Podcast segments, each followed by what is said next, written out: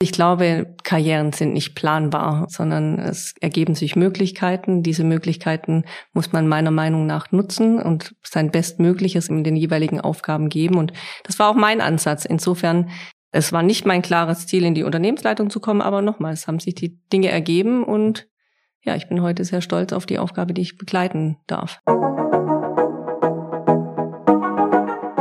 Hallo zu einer neuen Folge von Gesprächsstoff, dem Podcast von P&C Düsseldorf.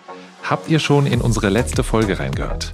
Denn in dieser durften wir mit Tuba Üsen und Sabina Kalinesco zwei wunderbare Gäste bei uns begrüßen. Die beiden haben uns exklusive Einblicke in die Ausbildung bei Pekon Kloppenburg Düsseldorf gegeben und uns gezeigt, dass eine Lehre immer noch das ideale Sprungbrett für eine erfolgreiche Karriere bei uns sein kann. Solltet ihr die Folge also verpasst haben, hört doch gerne nochmal rein. Unser heutiger Gast ist Henriette Tesch, Mitglied der Unternehmensleitung bei Pekun Kloppenburg Düsseldorf. Gestartet als Trainee ist sie heute für den Damen-Einkauf verantwortlich und betreut außerdem das Thema Sustainability im Unternehmen. Im Gespräch erfahren wir, wie sie es vom Trainee zum Mitglied der Unternehmensleitung geschafft hat, welchen Stellenwert Nachhaltigkeit bei P&C hat und wie sie berufliches und privates unter einen Hut bringt.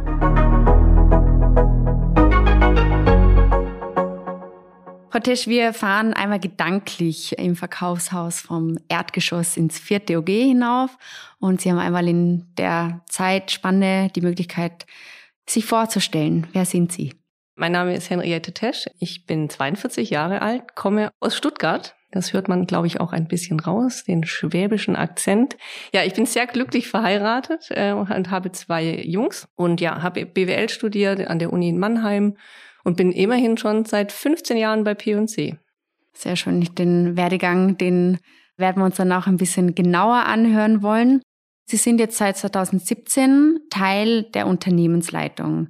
Erzählen Sie uns und den Zuhörern und Zuhörerinnen einmal, was machen Sie da genau und was macht man als Teil der Unternehmensleitung?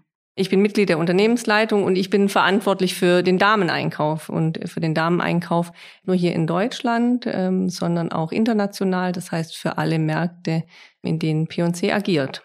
Und verantwortlich bin ich natürlich nicht nur alleine, sondern natürlich mit meinem Team. Das heißt Einkäufer, Bereichsleiter, Designer. Wir haben ja auch einen hohen Anteil an Exklusivmarken, die wir selbst entwickeln. Und ja, hier trage ich, wie gesagt, gemeinsam mit dem Team die Verantwortung. Sie sagten, Sie sind im Einkauf für alle Märkte, in denen P&C Düsseldorf vertreten ist, zuständig. Wie können wir uns den Aufbau und die Aufgaben innerhalb des Teams vorstellen? Also wir haben zwei Zentralen. Es gibt einmal hier den Sitz in Düsseldorf mit einem Einkaufsteam hier in, äh, vor Ort in Düsseldorf und zum anderen ein Einkaufsteam in Wien, die Verantwortung haben für Österreich und Osteuropa.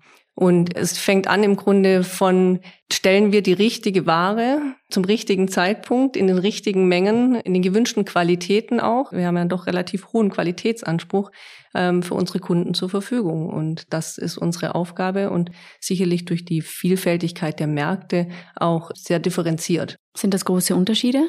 Wir haben schon eine große Überschneidung im Kern, aber das sind die Feinheiten, das sind die Spitzen. Es ist ähm, sicherlich in Osteuropa eher stark Marken oder deutlich stärker Marken geprägt und da sehen wir dann doch auch die Unterschiede, dass größeres Label oder ähnliches dann in Osteuropa gewünscht ist. Farbunterschiede, also man sieht Nuancen, aber im Kern bewegen wir uns trotzdem natürlich in Europa.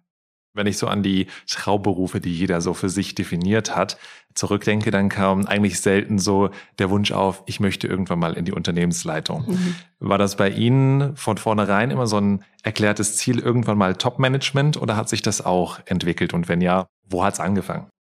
Ja, es hat sich ganz klar entwickelt. Also ich glaube, Karrieren sind nicht planbar, sondern es ergeben sich Möglichkeiten. Diese Möglichkeiten muss man meiner Meinung nach nutzen und sein Bestmögliches in den jeweiligen Aufgaben geben. Und das war auch mein Ansatz. Insofern, es war nicht mein klares Ziel, in die Unternehmensleitung zu kommen, aber nochmals haben sich die Dinge ergeben und ja, ich bin heute sehr stolz auf die Aufgabe, die ich begleiten darf. Nehmen Sie uns doch da nochmal vielleicht in die Anfänge mit. Wie hat Ihre Geschichte bei P&C Düsseldorf auch begonnen? Ja, ich bin über das Trainee-Programm tatsächlich eingestiegen. Ich habe gerade eben gesagt, 15 Jahre, also 2006 bin ich im Trainee-Programm gestartet. Besonders hat mich gereizt, früh Verantwortung übernehmen zu können bei P&C. Ich glaube, dafür ist P&C auch bekannt. Und die Vielfältigkeit, die einem im Rahmen des Trainee-Programms geboten wurde. Also insofern war für mich gar nicht klar am Anfang beim Einstieg, ist es der Verkauf, ist es Einkauf, ist es Marketing? Aber es hat sich dann doch relativ schnell herauskristallisiert, dass meine erste sagen wir, Aufgabe im Verkauf sein wird. Das heißt, ich habe die Verkaufsorganisation kennengelernt und habe dort Verantwortung übernommen nach kurzer Zeit und habe hier verschiedene Häuser dann am Ende geleitet, um dann in den Einkauf zu wechseln. Also ich bin nicht den klassischen Weg gegangen, rein Einkauf, rein Verkauf. Aber ich glaube, dass genau das heute sagen wir, einen gewissen Mehrwert mir auch bietet, dass ich beide Welten kenne und kennenlernen durfte. Kann trotzdem, glaube ich, sagen, bis jetzt ein sehr erfolgreicher Karriereweg ja auch gewesen. Ich nehme dieses Stichwort jetzt auch gerade mal auf, Erfolg. Es gibt ja viele Menschen, die sagen, das ist so das erstrebenswerte Ziel, Erfolg im Leben zu haben. Wenn es jetzt auch hier Zuhörerinnen und Zuhörer gibt, die sagen, boah Mensch, das wäre auch meine Ambition, diesen Weg in ähnlicher Weise zu gehen. Haben Sie sowas wie eine Geheimformel, Ihr Geheimrezept für den Erfolg oder gibt es die Ihrer Meinung nach gar nicht? Die gibt es meiner Meinung nach nicht, weil also jeder Weg ist individuell. Ich bin auch wirklich nicht gut in Ratschläge geben, muss ich zugeben. Ja, weil jeder muss seinen Weg wählen und ich muss Ihnen auch sagen, den Weg, den ich gewählt habe, kann ja für manche anderen sein, dass der gar nicht erstrebenswert ist. Aber wenn Sie fragen, jemand, der das gleiche Ziel hat, wenn Sie jetzt doch einen Rat von mir wollen, dann würde ich jedem mitgeben, wirklich in jeder Position das Bestmögliche zu geben und auch flexibel zu sein, also sich auf neue Dinge einzulassen, keine Angst vor Verantwortung zu haben. Und ja, natürlich kann man scheitern. Ich finde es aber auch nicht schlimm. Also es gab natürlich auch bei mir Momente, wo es nicht rund gelaufen ist, wo ich vielleicht auch einen Schritt zurückgehen musste in meiner Entwicklung, aber am Ende, ja, vertraue auf dich selbst und ich glaube, dann kann man vieles erreichen. Und am Ende geht es ja eigentlich darum, weil Sie gerade eben sagten, für viele ist der Erfolg so das Erstrebenswerte. Am Ende muss es Spaß machen. Dabei bleibe ich bei allem, was ich gemacht habe. Es hat mir wirklich Freude bereitet und es macht mir heute auch Spaß. Jetzt haben Sie ja bereits erwähnt, dass P&C für die tollen Karrieremöglichkeiten bekannt ist. Woran machen Sie das ganz persönlich fest? Ich glaube, wir haben eine bemerkenswerte Quote an Mitarbeitern, die wirklich bei P&C im Berufseinstieg gestartet sind und heute verantwortungsvolle Aufgaben begleiten. Und ich glaube, da kann sich P&C auch stolz darauf sein, dass wir die Talente erkennen. Man wird nicht jedes Talent erkennen, das ist vermessen, aber ich glaube auch, dass jeder, der sich für P&C interessiert, muss wissen, es gibt wirklich Möglichkeiten, sich in dem Unternehmen Step by Step nach oben zu arbeiten. Und jetzt sind Sie ja nicht nur beruflich in einer Führungsposition, sondern auch privat irgendwo als Mama von zwei Jungs in dem Fall. Wie schaffen Sie den Spagat zwischen so einer verantwortungsvollen beruflichen Aufgabe, aber auch einer sehr verantwortungsvollen privaten Aufgabe? Ich glaube, es steht und fällt mit dem Partner. Also ich kann sehr glücklich sein, einen fantastischen Mann an meiner Seite zu haben und insbesondere der modern denkt. Ich glaube, das ist ganz, ganz wichtig. Ähm, wir haben da ein, finde ich, ein sehr gutes Rollenverständnis, nämlich wir sind ein Team und wir teilen uns die Aufgaben. Jetzt kann man sich die Frage stellen, wie geht das in meiner Rolle? Wie kann man da noch irgendwie genug Zeit auch für die Familie aufbringen? Ich nehme diese bewusst. Mein Mann hält mir den Rücken frei. Wir haben auch ein sehr gut funktionierendes familiäres Umfeld, wo wir gemeinsam dafür sorgen. Aber am Ende, ja, ist es bewusst Freiräume schaffen und ein Partner, der ja bereit ist, auch dies mitzuleben und, und mitzugehen. Und da bin ich sehr glücklich darüber. Sie haben es ja selbst schon ganz toll vorgelebt. Vielleicht gibt es ja Ihrerseits auch noch einen Tipp für junge Berufsanfänger, die sich nicht sicher sind, ob sich Beruf und Familie in Zukunft gut vereinen lassen? Also wenn der Familienwunsch besteht, kann ich jedem nur den Rat geben, dem auch nachzukommen. Ich glaube, der Beruf ist der eine Aspekt im Leben, das andere ist das private und das private Glück. Und bestenfalls sollte man sich ein Unternehmen raussuchen, welches die Möglichkeiten gibt, beides zu verbinden. Und ich finde, P&C ist da ein gutes Beispiel. Also nicht nur ich, sondern auch meine Kollegen geben die Möglichkeiten, ja, auch in Teilzeit zurückzukehren, in Vollzeit. Also wir versuchen kreative Modelle zu finden, dass auch Mütter, Frauen in Führungspositionen zurückkehren können. Und für mich ist Karriere und Muttersein kein Widerspruch. Ja, ich muss auch ehrlich sagen, ich habe das äh, hier bei P&C, ich bin jetzt seit ein bisschen mehr als eineinhalb Jahren hier und ich kriege das ganz stark mit und für mich das, ist es extrem beeindruckend auch zu sehen, wie gut das funktioniert.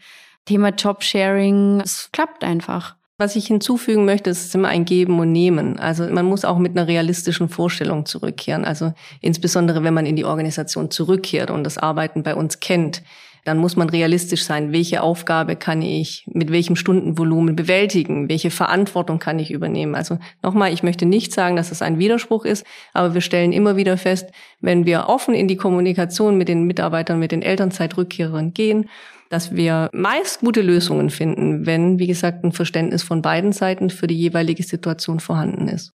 Und jetzt haben Sie ja vorhin kurz erwähnt, äh, Ihren Lebensmittelpunkt haben Sie noch in Stuttgart. Also Sie sind aus Stuttgart und Sie haben dort noch Ihren Lebensmittelpunkt. Genau. Ich habe meinen Lebensmittelpunkt eigentlich meine ganze P&C-Zeit in Stuttgart, also mehr oder weniger. Stimmt nicht ganz. Zum Teil natürlich auch, habe ich auch in Frankfurt gewohnt, wohnt in Düsseldorf, war auch eine Zeit lang in Wien. Aber ja, seit ich in der Unternehmensleitung bin, kann ich sagen, ja, habe ich meinen Lebensmittelpunkt in Stuttgart und pendel tatsächlich zwischen Stuttgart, Düsseldorf und Wien. Sehr spannend, weil ich glaube, ja, diese Flexibilität und dieses örtliche, das hat jetzt gerade auch äh, mit der Corona-Pandemie einfach eine neue Bedeutung gewonnen. Sie haben das davor in dem Fall schon gemacht und auch diese Flexibilität an den Tag gebracht und waren da irgendwo auch Vorreiterin, dass dieses System funktionieren kann. Wie kann man sich das bei Ihnen vorstellen beziehungsweise wie funktioniert das am besten und wie wichtig ist es als Unternehmen, das den Mitarbeitern auch anzubieten, diese Möglichkeit? Also Sie haben es gerade richtig gesagt, ich lebe dieses Modell schon seit 2017. Das heißt, ganz entscheidend ist, dass Ihnen sowohl das Unternehmen, die Mitarbeiter, die Kollegen dieses Vertrauen entgegenbringen, dass man auch über die Distanz, zum Teil Distanz, ich bin natürlich immer wieder auch an den Standorten vor Ort, aber auch über Distanz, dass man seine Funktion ausüben kann. Also da ist das Thema Vertrauen ganz groß geschrieben. Und natürlich war jetzt Corona nochmal ein Beschleuniger. Also wir haben leider Gottes aufgrund der Pandemie alle Mitarbeiter bis auf die Verkaufsorganisation. Gut, die Häuser waren zum Teil geschlossen. Auch dann waren die, die leider unsere Mitarbeiter im Verkauf gezwungen, zu Hause zu bleiben. Aber auch hier in der Zentralfunktionen haben wir ja ins Homeoffice gewechselt. Und auch da müssen sie den Mitarbeitern Vertrauen entgegenbringen. Und jetzt kehren wir wieder zurück in die Büros und wir stellen fest, dass es viele Funktionen, Aufgaben gibt, die man vielleicht sogar besser von zu Hause aus ausüben kann. Und so durchleuchten wir im Grunde im Moment alle Aufgaben, die in meinem Verantwortungsbereich anfallen und überlegen, was macht Sinn von zu Hause aus auszuüben und was macht Sinn in die Büros zurückzukehren. Und ich sage Ihnen auch, ich bin der Überzeugung, dass auch die Mitarbeiter, die Arbeitnehmer diese Anforderungen an uns als Unternehmen stellen. Nicht nur die junge Generation übrigens. Es sind auch unsere erfahrenen Mitarbeiter, die auf einmal die Erfahrung gemacht haben, ja, die Vorteile von zu Hause aus zu arbeiten und was sind die Nachteile. Also es ist nicht nur positiv, es hat auch natürlich die Vorzüge, hier in den Teams zusammenzukommen. Aus meiner Sicht ist am Ende die, die Durchmischung das Richtige. Und da muss jeder Bereich und jede Aufgabe das richtige Maß für sich finden und definieren. Das können Sie nicht pauschal von Unternehmen entscheiden. Sie in Ihrer leitenden Position bzw. Funktion, haben Sie da grundsätzlich einfach das Vertrauen in die Mitarbeiter? Absolut. Also wenn mir das Unternehmen, der Unternehmer das Vertrauen entgegenbringt, finde ich es nur anmaßend, wenn ich es nicht haben würde. Ich habe das Vertrauen in die Mitarbeiter, dass die ihr Bestmögliches geben und zum Teil vielleicht von zu Hause aus, weil sie weniger Fahrtweg haben oder auch Ruhe. Wir arbeiten größtenteils in Großraumbüros ja, ihre Aufgabe mit Verantwortung ausüben können. Aber dieses Vertrauen musste ich ihnen auch davor schon schenken oder wollte ich ihnen auch schenken. Ja, und gerade auch wir im Employer Branding ist natürlich, wenn das Thema Arbeitgeberattraktivität ganz ein großes Thema. Und da spielt natürlich jetzt auch Homeoffice-Möglichkeit beziehungsweise Flex-Office eine ganz große Rolle. Ja, und ich finde, da sind schon gute Ideen auch entstanden und das ist sicherlich jetzt auch kein finales Konzept, wo wir sagen, so, mit dem können wir jetzt über die nächsten Jahre oder Jahrzehnte agieren, sondern wir werden immer wieder anpassen müssen. Was sind die Anforderungen der Arbeitnehmer oder auch Interessenten, die zu uns kommen wollen? Was macht die Branche? Was machen die Wettbewerber? Und wie verhalten wir uns?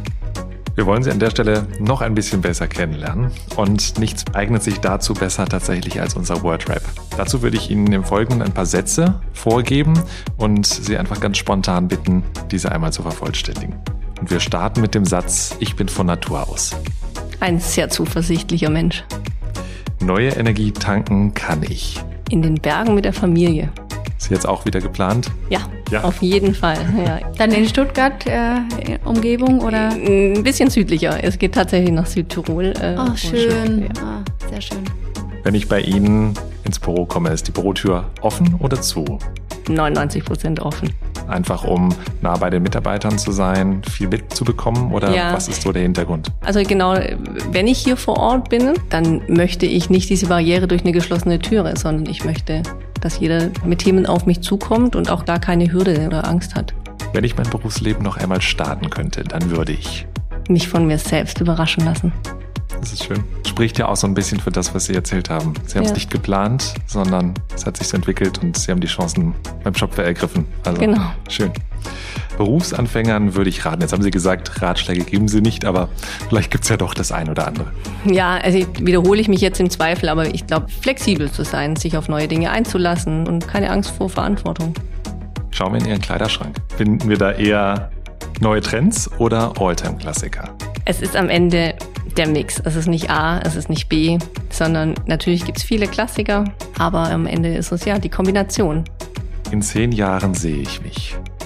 Ich finde die Frage aufgrund der Tatsache, dass die Gesellschaft sich so schnell entwickelt, fast vermessen, dass ich mich in irgendeiner Form äußere, was in zehn Jahren ist. Ich kann es Ihnen nicht sagen. Ich kann Ihnen auch gar nicht sagen, wo ich mich sehe. Also ich glaube, da gibt es so viel Wandel in der Zeit. Ich lasse mich überraschen. Okay, und der größte Fashion-Fauxpas?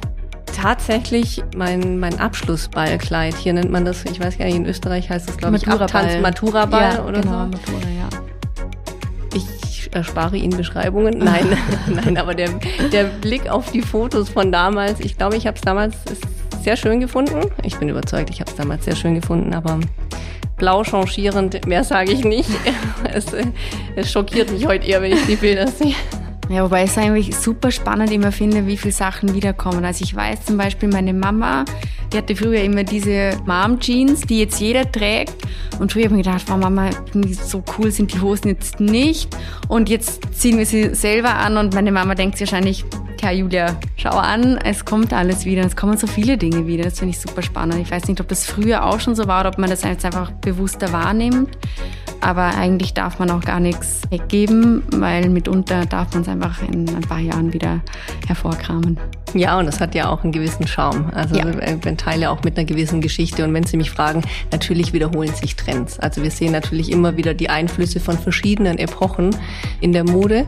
Und auch so, jetzt kann ich wirklich nur jeden im Moment einladen. Ich fand es vor kurzem beeindruckend. Ich habe Bilder von Prinzessin Diana gesehen mhm. ähm, aus, den, aus den 80er Jahren. Mhm. Und wenn man nicht wüsste, dass die Bilder den 80er Jahren entstammen, würden sie von Blazerformen, Hosen, Radlerhosen, also wirklich vieles, was sie heute in den Trendkollektionen sehen und was wir auch ordern. Also Silhouetten wiederholen sich, ja. Jetzt sind wir schon beim Thema Shopping. Und ich als Shopping-begeisterter Mann muss tatsächlich sagen, ich finde, es kommt ein Thema in den letzten Jahren immer wieder auf oder wird immer wichtiger und prominenter auch platziert von vielen Firmen. Und zwar ist es das Thema Nachhaltigkeit. Und Sie verantworten ja in der Unternehmensleitung auch unter anderem genau dieses Thema. Mögen Sie uns da einmal mitnehmen? Welche Relevanz hat das Thema Nachhaltigkeit für P&C? Ja, wir sind ein Händler, der sein 120-jähriges Bestehen feiert dieses Jahr. Und ich glaube, auch das zeigt schon, wir sind nachhaltig. Wir haben eine nachhaltige Geschichte. Wir haben tolle Gebäude gebaut. Wir haben Denkmäler in Innenstädten gesetzt mit toller Architektur, die auch über viele Jahrzehnte hoffentlich auch noch Bestand haben. Also ich würde es nicht rein auf die Ausrichtung der Kollektion legen, sondern eher das war mir nochmal wichtig auch zu sagen, es hat auch was mit unserer Firmengeschichte, hat auch was mit Nachhaltigkeit zu tun. Wenn Sie Nachhaltigkeit im aktuellen Kontext ansprechen, dann ist es natürlich so, dass wir selbstverständlich den Blick erstmal äh, vorrangig auf unsere Produkte und auf unsere Sortimente richten.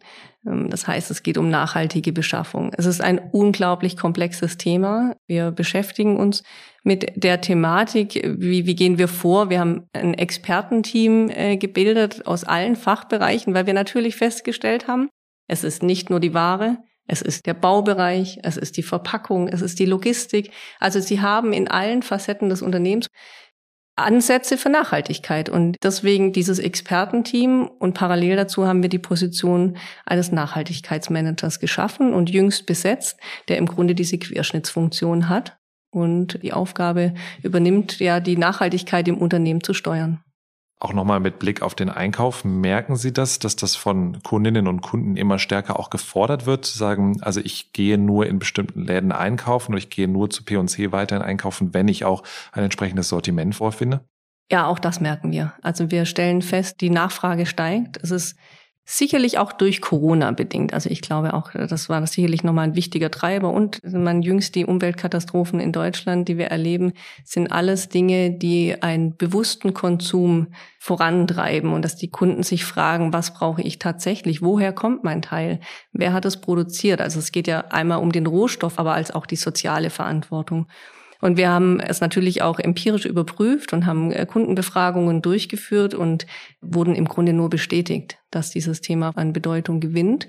Und interessant, äh, wir haben immer gedacht, es ist vorrangig die junge Kundschaft, die dies von uns fordert, die vielleicht auch kritisch ist. Ich sage nur Friday for Future und kämpfen für die Umwelt. Aber es sind auch überraschenderweise viele ältere Kunden, die sagen, ich sorge mich um den Planeten meiner Enkel und die Anforderungen an uns stellen, sich um Nachhaltigkeit zu kümmern und uns nachhaltige Produkte anzubieten. Und da arbeiten wir mit Hochdruck daran. Sie haben gerade die Komplexität des Themas dargestellt. Wie genau gehen wir denn da als Unternehmen vor? Also können Sie vielleicht das ein oder andere Projekt schon nennen, schon ein konkretes Beispiel nennen, anhand dessen man das so ein bisschen greifbarer beschreiben kann? Es ist sehr komplex, das, sagt, das sagten Sie gerade eben auch nochmal. Was haben wir uns als erstes vorgenommen? Wir wollten einen Zertifikatstandard definieren. Das heißt, welche Zertifikate sind für uns wichtig? Was fordern wir sowohl von unseren Lieferanten als auch bei der Produktion unserer Exklusivmarken? Und diesen Zertifikatstandard haben wir erstellt und im Grunde jedes Produkt, das bei uns zukünftig mit Nachhaltigkeit deklariert ist, musste einen dieser Zertifikate mindestens erfüllen. Und das ist sicherlich der größte Meilenstein jetzt im Anfang. Dann gibt's natürlich so Themen wie Umstellen von der Plastiktüte auf die Papiertüte, der klimaneutrale Versand aus unserem Online-Shop. Anbieter wie DHL Go Green beispielsweise, wo wir bewusst mehr Kosten in Kauf nehmen, um im Grunde einen Ausgleich dann auch zu schaffen. Wenn ich jetzt als Kunde mal aus der Lebensmittelperspektive drauf schaue, wo diese ganzen Biozertifikate aufkamen, musste ich mich auch tatsächlich ja erstmal intensiver beschäftigen oder brauchte so eine gewisse Guideline, um zu wissen, ah, das sind jetzt wirklich Lebensmittel, die meinen Standards entsprechen. Wenn ich das jetzt auf P&C und die Modeindustrie übertrage, wie weiß ich als Kunde, welche Zertifikate jetzt erfüllt sind? Woran ja, erkenne ich das? Wo ist es ersichtlich? Sie werden es erkennen, wir werden Ihnen als Kunde eine Orientierung geben in Form eines Hangtags. Was ist ein Hangtag? Im Grunde eine Markierung am Artikel, woran Sie erkennen, das ist ein nachhaltiges Produkt bei Peg Kloppenburg. Sowohl für die Exklusivmarken als auch für die Fremdmarken. Wenn Sie mehr Informationen dann zukünftig haben wollen, wird es auf der Rückseite einen QR-Code geben, wo ich dann die Möglichkeit habe, diesen abzuscannen und natürlich dann deutlich mehr Informationen zu erhalten, weil jetzt wissen wir alle, ein Hangtag hat eine gewisse Größe an einem Kleidungsstück.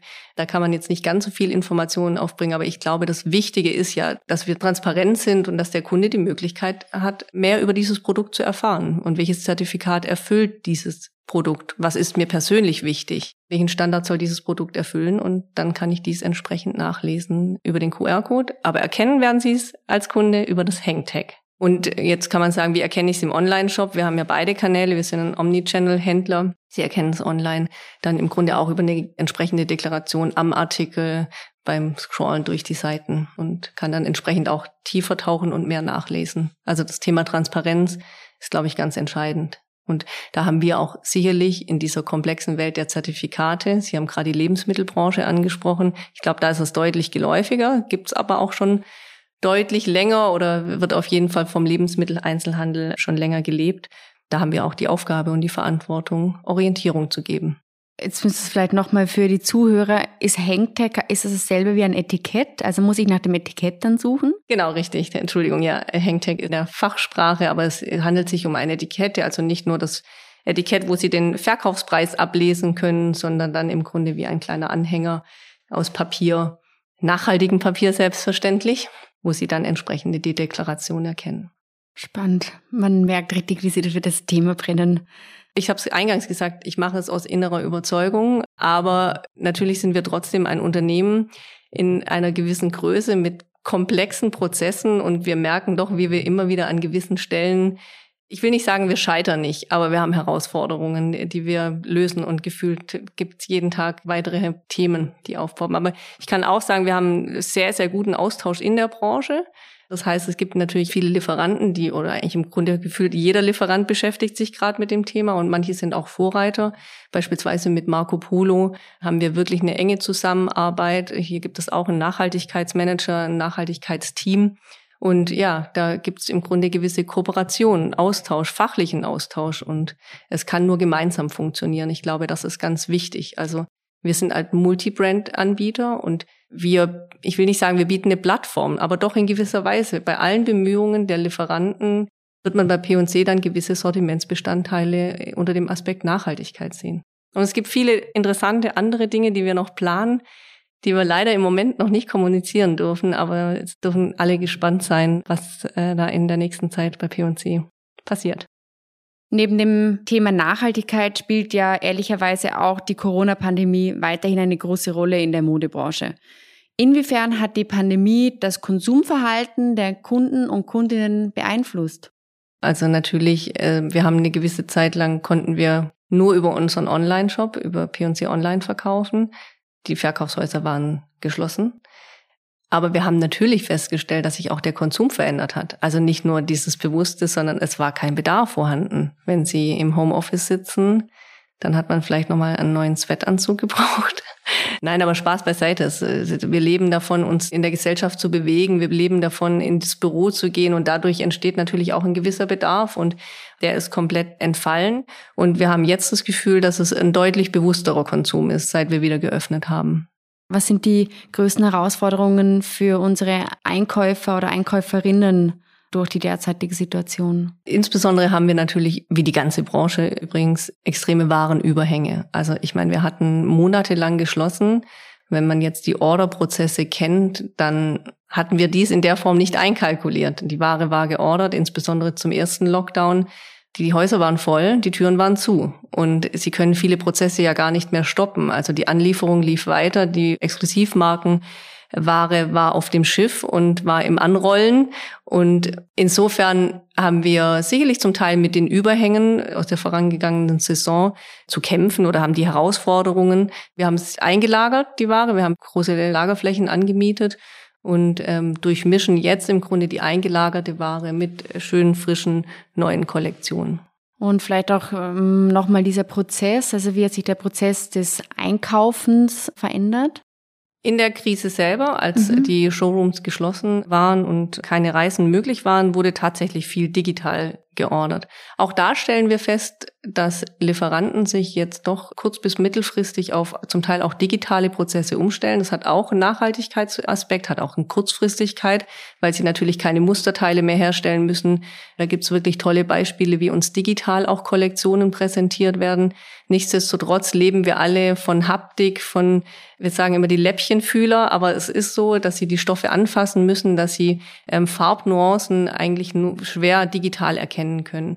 Also insofern wird es auch da eine Durchmischung sein, dass wir sagen, manches kann man sicherlich sich auch eine Reise ersparen und digital ordern, aber es gibt ganz wichtige Zeitpunkte, wo man auch sagt, ja, natürlich muss auch der Einkäufer beim Lieferanten vor Ort sein, im Showroom die Ware sehen oder aber auch sich auf Inforeisen begeben und verschiedene europäische Großstädte sehen und die Entwicklung in der Mode entsprechend wahrnehmen. Ich bin immer wieder erstaunt, wie schnell die Zeit doch irgendwie verfliegt, wenn die Themen so spannend und vielfältig sind. Und in diesem Sinne, Henriette Tesch, vielen, vielen Dank an Sie, dass Sie sich heute die Zeit genommen haben und uns auch diese exklusiven und intensiven Einblicke gewährt haben. Ich denke, wir können gespannt sein, was da in den nächsten Monaten und Jahren noch alles kommt.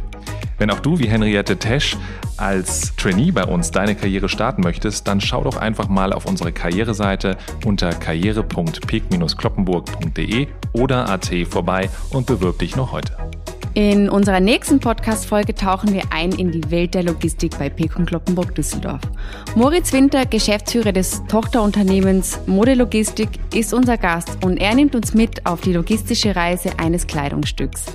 Wir sprechen mit ihm über das Thema Mensch versus Maschine und außerdem verrät er uns, welche Pläne die Modelogistik in ganz naher Zukunft realisieren wird.